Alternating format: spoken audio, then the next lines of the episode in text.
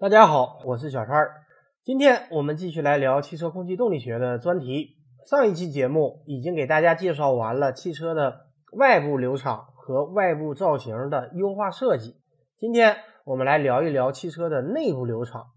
内部流场主要是指通过散热器和发动机舱的气流，以及穿过驾驶室的暖气和通风的空调系统的气流。我们首先来说一下。发动机冷却系的气流，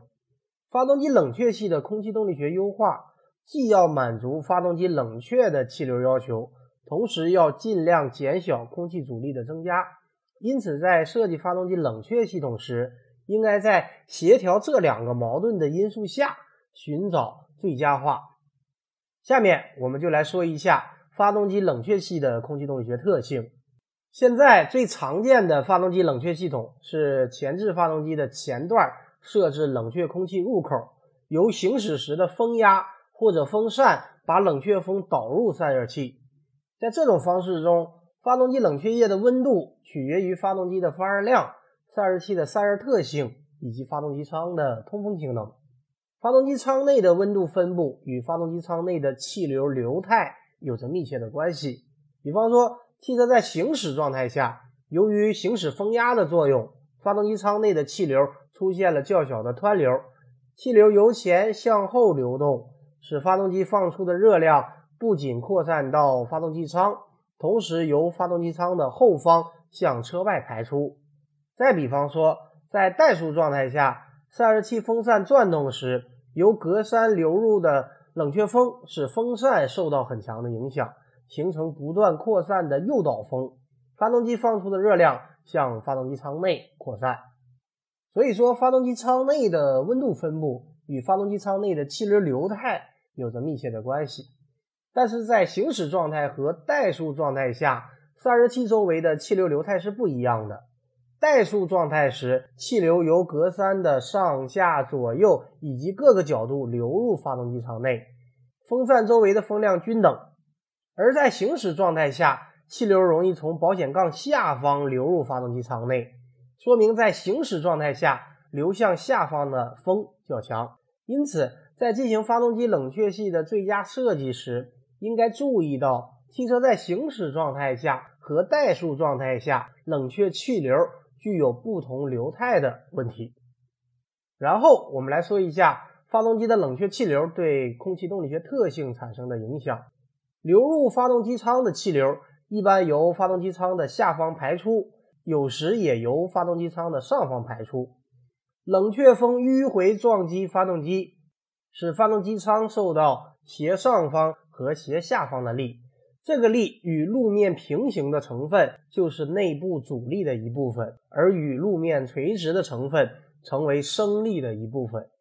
而冷却风排出后，与车身周围的气流发生干涉时，也会产生阻力。因此，我们可以发现，在任何情况下，冷却风都将引起内部阻力的增加。而升力不同，当冷却气流从下方排出时，升力增加；从上方排出时，升力减小。大多数汽车的冷却阻力对空气阻力系数的影响大概在0.02到0.04，也就是占了总阻力的百分之五到百分之十。假设我们的发动机部件已经处于最佳匹配的状态，那么这时穿过前段进气格栅开口、冷却散热器和发动机零部件的气流的动量损失是空气阻力的主要来源。而研究表明，进入格栅的大部分气流并没有有效的用于冷却，大部分冷却阻力是来自于过量的冷却气流的动量损失，而真正通过散热器的动量损失却不大。因此，合理设计进气格栅的开口面积，合理选择散热器的形状是很重要的。在选择了合理的冷却系统部件以后，我们还要进行全系统的实验，来看一下各部件之间配合起来的实际效果。说完了发动机冷却系统的空气动力学特性，我们再来说一下汽车驾驶室内的通风和空调的气流设计。为了保证驾驶员和乘员的舒适性，汽车的驾驶室内。必须保证一定的温度、湿度和空气的新鲜度。关于舒适温度的范围，英国的标准是冬季为十九到二十一摄氏度，夏季为二十一到二十二摄氏度。日本标准是冬季舒适温度为十六到二十摄氏度，湿度为百分之五十五到百分之七十。夏季舒适温度为十九到二十三摄氏度，湿度为百分之六十到百分之七十五。当温度一定时，降低湿度可以使皮肤表面的汗加快蒸发，人便感觉到凉快。因此也有湿度的要求。另外，增大车内的风速也会使人感到凉快些。人在一米每秒的风速下，会觉得温度下降一摄氏度。如果能够形成四米每秒的风，人就会觉得温度下降四摄氏度。而当环境温度低于皮肤温度时，增大室温的同时，也应该增加气流速度，这样才能使人有舒适感。在炎热的夏季，虽然风可以增加人的舒适感，但并不希望过大的风速，因为它会使人体局部过度散热而感觉到难受。因此呢，最好是让大风量冷却流能够遍及全身。并且尽量减低风速。为了了解汽车的散热和空调的通风情况，可以在普通的风洞实验中进行通风实验。由于模型很难模拟汽车的真实结构，所以这种实验通常是用实车来进行。在典型的车速下，可以测定汽车的进气量和出气量，掌握车内的换气情况，同时还可以测定车内的风速和风向。根据各处的风速和风向数据，可以绘制车内的流态图，从而分析进出气口的布置是否合理以及车内的气流状态。下面我们重点来给大家介绍一下汽车的主动式进气格栅。现在很多车型上已经应用了主动式的进气格栅，所以我们详细来给大家介绍一下。进气格栅是汽车前部造型的重要组成部分，影响着整车的设计风格。同时，也是空气流入发动机舱的入口，而主动进气格栅 （AGS） 是通过发动机水温、机油温度、空调系统的状态、进气温度等信号，依靠控制电机实现进气格栅的百叶窗开启一定角度或者关闭的一种装置。当进气格栅的状态发生变化时，进入发动机舱的气流量和气流的流向均会受到影响。从而引起整个冷却系统的有效迎风面积、内部流场等气动阻力发生变化，继而对整车性能产生影响。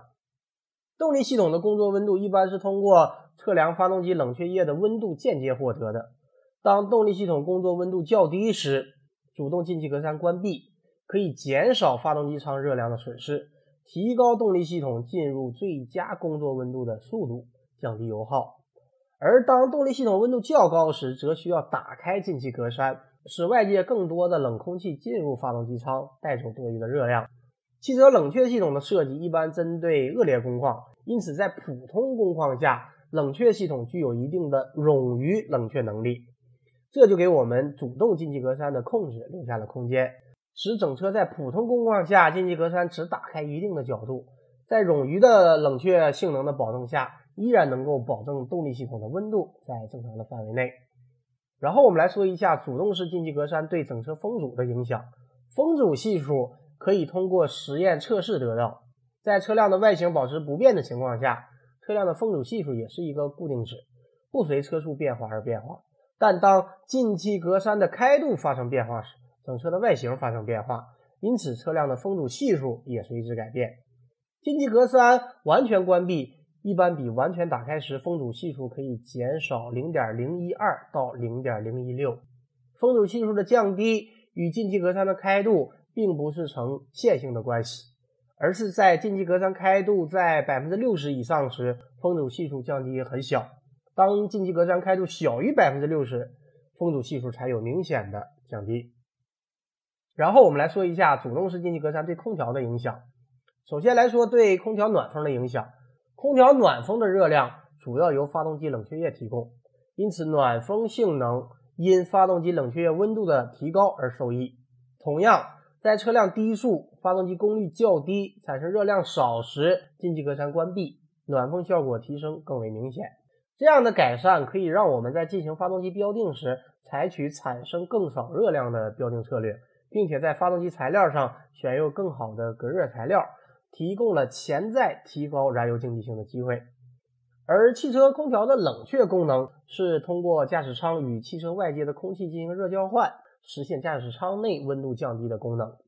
这一过程有两次热交换，其中将热量散发到外界空气中的热交换发生在发动机舱内，进气格栅开启的角度将影响这一热交换过程，从而影响空调降温和能耗等性能。好的，以上就是本期节目的全部内容。下一期节目，我们继续来聊汽车空气动力学的专题。我们下期节目再会。